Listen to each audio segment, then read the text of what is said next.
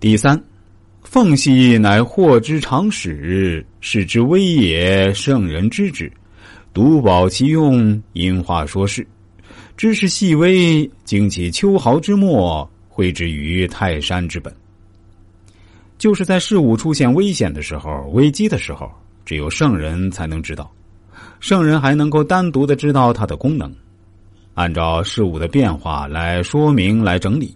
就是以观察到细微的举动，万事万物在一开始的时候，就好像秋天小鸟长出来的羽毛一样非常小，但一旦发作了，就会像泰山的根基一样宏大。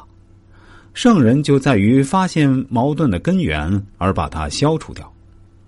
第四，圣人者，天地之始也。事无可抵，则深隐而待之；时有可抵，则为之谋。圣人就是天地的使者，当世间无事可抵的时候，圣人是用来干什么的？解决问题的。当我们身边没有问题的时候，圣人都隐身而待时，无为而治，不做事情。一旦世上需要有人，问题需要解决的时候，马上走出来，叫做事有可抵者，则为之谋。意思就是给别人出主意、定战略。第五，何为萌芽戏曲？天下分错，上无明主；公侯无道德，则小人谗贼；贤人不用，圣人属逆；贪利诈伪者作；君臣相惑，土崩瓦解而相伐舍；父子离散，乖乱反目。所谓萌芽戏曲，圣人见萌芽戏曲，则抵之以法。就是各种矛盾集体爆发，圣人应抵之法，立德、立功、立言，树立美好的品德，是道德楷模，道德规范叫立德，做于国家、与社会、与组织有帮助的事情、有价值的事情叫立功，把自己的心得体会和智慧无私的传承给别人叫立言。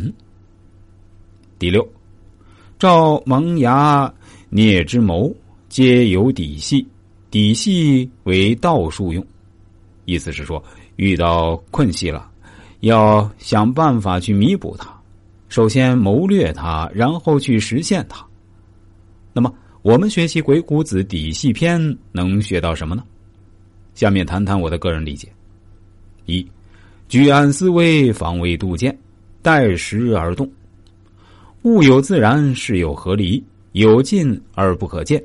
有远而可知，近而不可见者，不察其辞也；远而可知者，凡往以验来。细者取也，取者见也，见者成大细也。细时有连，可抵而色，可抵而却，可抵而息，可抵而逆，可抵而得，此为底细之理也。万物都有存在的规律。任何事情都有对立的两方面，有时彼此距离很近，却相互不了解；有时相互距离很远，却彼此熟悉。距离近而相互不了解，是因为没有相互考察言辞；距离远而能彼此熟悉，是因为经常往来，相互体察。